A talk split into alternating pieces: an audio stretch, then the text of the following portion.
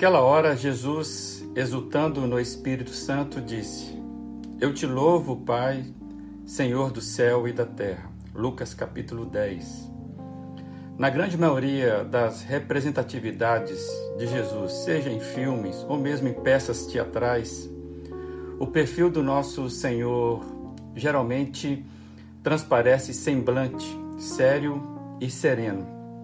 Sem negar serenidade e a seriedade que vejo em Jesus quando leio as páginas dos evangelhos, mas encontro passagens em que vejo Jesus em festas, como aquela do casamento dos amigos que viviam em Caná, ocasião em que ele inclusive realiza o primeiro milagre registrado nos evangelhos.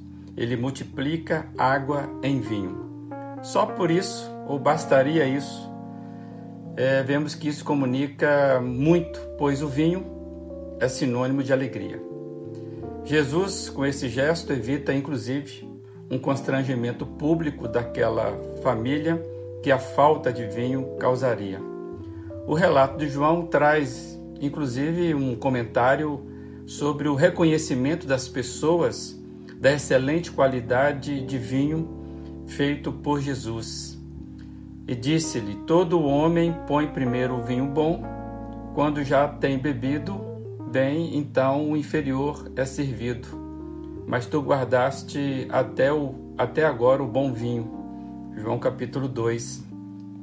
Também os evangelhos mostram que Jesus frequentava casas em ocasiões festivas, sendo inclusive acusado exageradamente, claro, pelos religiosos opositores de fanfarrão o próprio Senhor Jesus comenta sobre este maldoso comentário que faziam a respeito dele. Mateus 11 tem o seguinte: Veio o filho do homem comendo e bebendo, e dizem: Aí está um fanfarrão, um comilão, amigo dos publicanos e pecadores.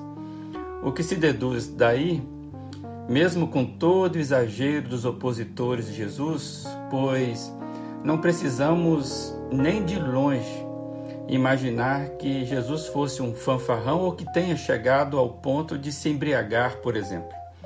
Mas podemos inferir que Jesus tinha momentos é, em que permitia se alegrar junto com, com as pessoas.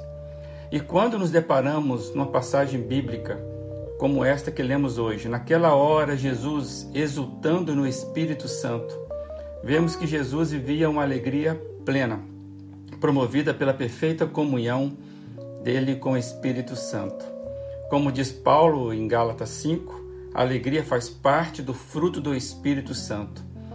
Vamos então descobrindo que uma vida cristã sadia não é aquela que normalmente é demonstrada pelo arquétipo religioso, em que a formalidade, o ritualismo acabam engessando a explosão, a manifestação sadia da alegria.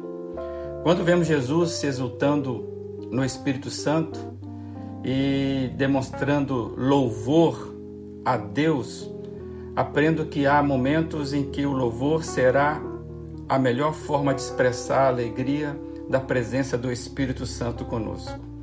Jesus é o nosso maior exemplo de ser, nosso exemplo de pessoa equilibrada, em que podemos ver a serenidade de mãos dadas com alegria, sem nenhum tipo de tensão. Que a nossa vida possamos seguir esse exemplo, experimentar constantemente essa vivência.